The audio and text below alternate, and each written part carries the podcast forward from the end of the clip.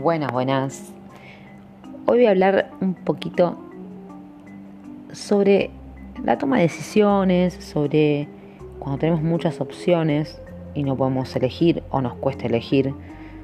Em, personalmente a mí me cuesta elegir bastante, pero también me di cuenta que cuanto más opciones tenemos, más nos cuesta elegir. Investigando, llego a, a una data y estudiando neurociencias veo cómo es que funciona el cerebro y saco conclusiones importantes que se las quiero compartir, ¿no? Hay una paradoja moderna que es cuantas más opciones tengas, más lamentarás tu decisión. Y si me pongo a pensar un poquito, eh, creo que las veces que en, en, el campo que sea, ¿no? Más opciones he tenido para elegir es donde me agarra una parálisis y por ahí termino no eligiendo nada. En líneas generales pensamos que para maximizar nuestro bienestar necesitamos maximizar nuestra libertad de elección. Es decir, si somos libres, podemos hacer todo lo que está a nuestro alcance para mejorar nuestro bienestar. Se piensa que cuanto más opciones tengamos, más libres somos y por lo tanto mayor será nuestro bienestar. Esta es una idea que se arraigó de manera tan profunda en nuestra mente y en la mente de la gente que nadie se la cuestionó. Cuando tenemos muchas opciones nos vemos obligados a decidir continuamente en cualquier momento desde las cosas más grandes hasta las cosas más pequeñas. ¿Qué pasa cuando uno tiene que elegir todo el tiempo? Uno se cansa. O sea, estamos decidiendo todo el tiempo. El primer problema, aunque pueda parecer paradójico, es que decidir continuamente no es liberador, sino que puede conducir a lo que se denomina parálisis por análisis. Esto está explicado, que es lo que yo digo. A veces, cuando hay que elegir, uno le cuesta y termina no eligiendo, o termina eligiendo eh, con el estrés y no está conforme con lo que eligió.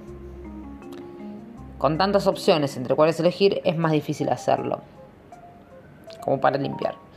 El segundo efecto adverso de las elecciones es que aunque podamos evitar esa parálisis y elegir, al final nos vamos a sentir menos satisfechos con el resultado. A mí me pasa lo de la parálisis, pero supongamos que a otra persona no le pasa lo de la parálisis, pero puede ser que con el resultado esté menos satisfecho. Se hizo un estudio donde pusieron dos mesas con eh, en un lugar seis mermeladas y otra mesa pusieron 20. En la mesa que habían 20 mermeladas se llenó de gente yendo a ver todas estas opciones. Imagínense, 20, 20 mermeladas de todos los gustos, me imagino. Qué rico. Eh, y en la otra mesa, seis tarros de mermeladas. Ahí había poca gente, en la mesa de 20 mermeladas había mucha. La mesa que tenía seis tarros de mermelada vendió un 30%, mientras que la otra mesa no vendió nada. Entonces, nos sentimos atraídos por la cantidad de opciones, pero cuando son demasiadas nos bloqueamos. Nuestro cerebro solo puede gestionar tres o cuatro alternativas a la vez. Cuando tenemos muchas posibilidades, entre las cuales elegir, nos ataca la parálisis de la elección. ¿Por qué? Porque nos asusta elegir mal. es hermoso porque está explicado acá. Yo no entendía qué me pasaba en ese momento. Vuelvo a repetir, en varios campos, ¿no? Eh, para comprar zapatillas, inclusive, para comprar ropa. Más las mujeres que, esto no nos cuesta un poco más. El cerebro del hombre es más más eh, simple y sencillo. Pero ¿qué pasa? Ahora en la actualidad eh, eso está cambiando. Existe una línea crítica más allá de la cual el exceso de opciones se convierte en un peso más que en una liberación. Uno piensa que cuanto más opciones, más libre, no, no hay libertad ahí. Y acá viene lo que se denomina multitasking, que es, bueno, no, yo puedo elegir, puedo organizar y puedo hacer varias cosas a la vez. Pueden rentabilizar el máximo del tiempo. Lamentablemente esto es una ilusión. Como seres humanos tenemos una capacidad muy limitada para el pensamiento simultáneo y solo podemos retener una pequeña cantidad de información a cada momento. Nuestro cerebro fabrica una sensación falsa de que podemos hacer mucho más. Esto, por ejemplo, cuando Cuando estoy ahora con el celular, pero tengo, estoy mirando algo en, TV y a la vez estoy completando un papel y a la vez me estoy tomando cosas, estoy haciendo muchas tareas. Y creo que estoy siendo multitasking. Que en realidad también multitasking se creó para que los empleados fueran más eficientes y puedan hacer muchas tareas al mismo tiempo. Y bueno, como en este sistema mucha gente creyó que eso era un beneficio, pero no es un beneficio. No somos multitasking, perdemos la concentración, es toda una ilusión. El multitasking es nocivo para el cerebro. ¿sí? Todo este cambio constante gasta glucosa en el cerebro y como consecuencia nos hace sentir más cansados y menos capaces de asumir grandes tareas que tenemos que hacer. ¿Qué pasa? El cerebro utiliza la glucosa para alimentar todas sus actividades celulares y las neuronas no pueden almacenar reservas adicionales, lo que significa que no debe agotarse porque al hacerlo impide la comunicación neuronal. Estamos cansados, pero seguimos haciéndolo de todos modos, porque la multitarea en sí misma se vuelve adictiva. Es adictivo. Yo me siento y, automático, y esto yo lo he hablado con gente, prenden la tele y están con el cel. ¿Y qué estás haciendo? ¿Estás mirando una peli? Sí, pero no la estoy viendo. Está la tele ahí de compañía. Porque se hace adictivo. Ya eh, se hace. Yo creo que no sería un hábito ya. Pero ¿por qué se hace adictivo? Es por cambios que se hacen en el cerebro que ahora vamos a hablarlos.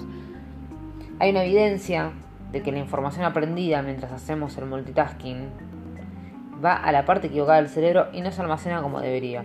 Si uno cree que está metiendo información, pero la información no va al área que tiene que ir para que se guarde. Estamos en un presente perpetuo de ríos de datos actualizándose, conectados en tiempo real con todo el mundo, y especialmente con la gente que queremos, pero estamos y no estamos, estamos en el lugar, no estamos. La atención dividida divide a la psique. Lo más grave quizás del multitasking es que aumenta la producción de cortisol y adrenalina, son las hormonas de la respuesta de huir o de pelear. A la vez el multitasking crea un loop de retroalimentación de adicción a la dopamina, que genera ver a la gente que quiero que está haciendo, em, dar, recibir likes, eh, chequear el mail para ver si, si llegó el mail que estabas esperando hace que nuestro cerebro reciba recompensas por perder la concentración y constantemente busque un nuevo estímulo de información.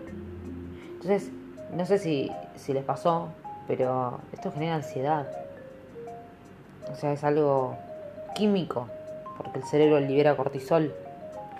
Y nosotros lo que no queremos es que nuestro cerebro libere cortisol.